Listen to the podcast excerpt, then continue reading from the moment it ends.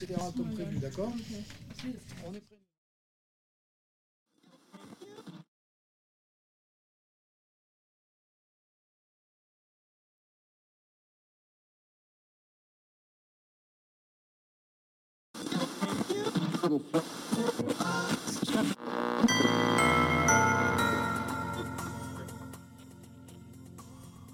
Bonjour à toutes et à tous sur, sur les ondes de Claudel Info. Je m'appelle Oyane en 5 rouge. Euh, moi, je m'appelle Eric en seconde verte. Et moi, c'est Cyprien, et nous vous accueillons pour une émission spéciale dédiée à la journée mondiale de la radio. C'est une journée spéciale qui fait en re- pour, hommage, pour rendre hommage à ce média très spécial. On va commencer par une rubrique sur la radio et la société par Laxmi et Rihanna. Puis nous suivions par une rubrique sur l'histoire de la radio par Justin et Edith. Euh, ensuite, nous aborderons les aspects techniques de la radio avec Nicolas. Enfin, nous terminerons en musique avec un morceau très radiophonique. Mais avant tout, les infos de, de Claudel. Super. Alors aujourd'hui, excellente nouvelle. Nous avons passé le cap des 100 jours d'école. Oh Yes! Donc encore 78 jours et on sera dans les vacances d'été. Yay! Aujourd'hui, aujourd'hui, 16 février, porte ouverte pour les familles, pour les familles de Claudel. Alors on espère que vous, serez, que vous serez nombreux.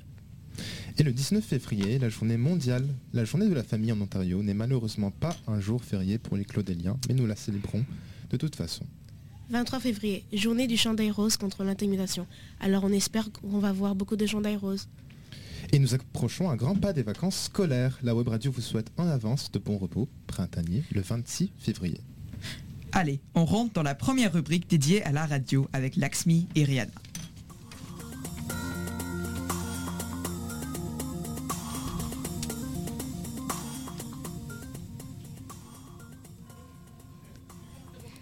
Merci Eric, Cyprien et Oyan. En effet, on va vous raconter des faits intéressants sur la radio. On ignore de nos jours à quel point, dès les débuts de la radio, s'est accompagnée une véritable révolution de l'accès à l'information. Imaginez en 1920 la première émission de radio diffusée permettant aux gens d'écouter les actualités sans lire le journal. C'était révolutionnaire. Et, et pendant la Seconde Guerre mondiale, la radio a été cruciale. Elle permettait de transmettre des informations de guerre aux populations et de maintenir le moral des citoyens avec des programmes de divertissement. Et ce n'est pas tout. La radio a aussi été un outil de changement social. En effet, dans les années 60, pendant le mouvement des droits civiques aux États-Unis, la radio a joué un rôle majeur en diffusant les discours de Martin Luther King, touchant ainsi des millions de foyers. Et n'oublions pas comment la radio a aidé à lutter contre l'apartheid en Afrique du Sud en diffusant des messages de paix et en informant le monde de la réalité de la situation.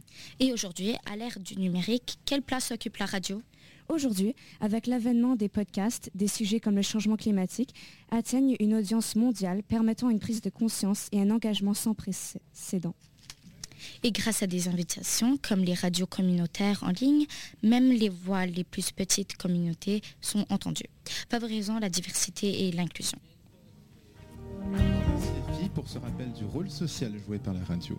Et à mon avis, la radio n'a pas fini d'accompagner les évolutions et l'histoire de nos sociétés. Place à Edith et Justin.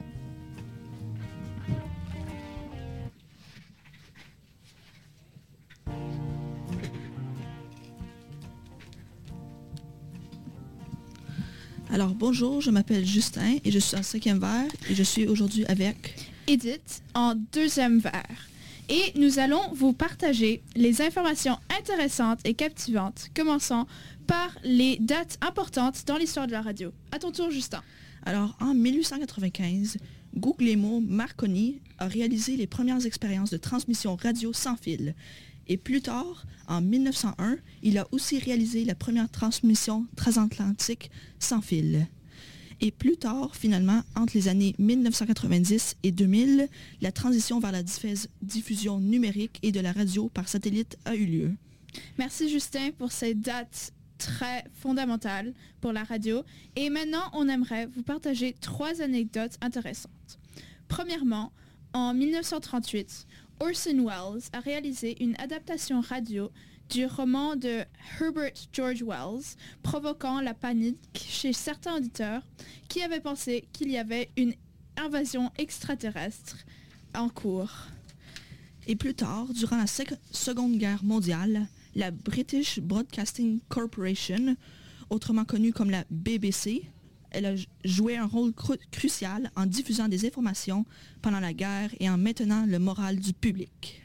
Et pour finir, durant les années 1960, des stations de radio non autorisées appelées pirates émettaient depuis des navires en mer du Nord pour contourner la régulation gouvernementale et euh, diffusaient de la musique pop.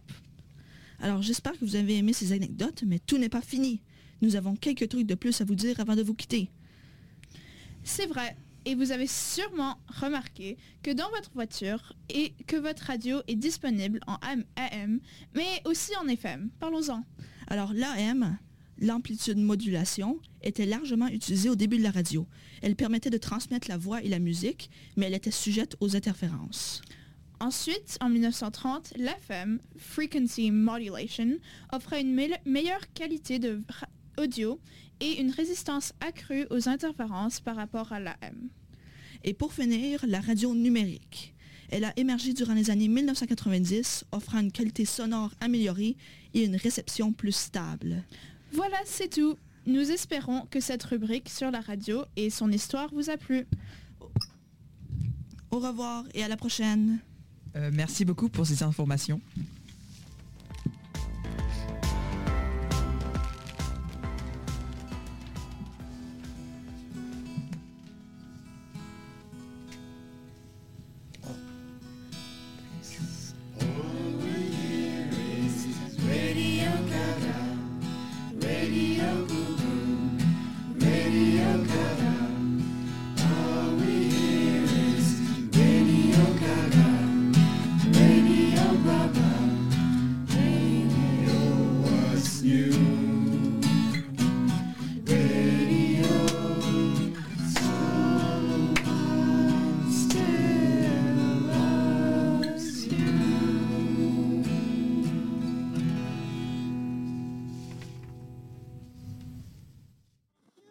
little.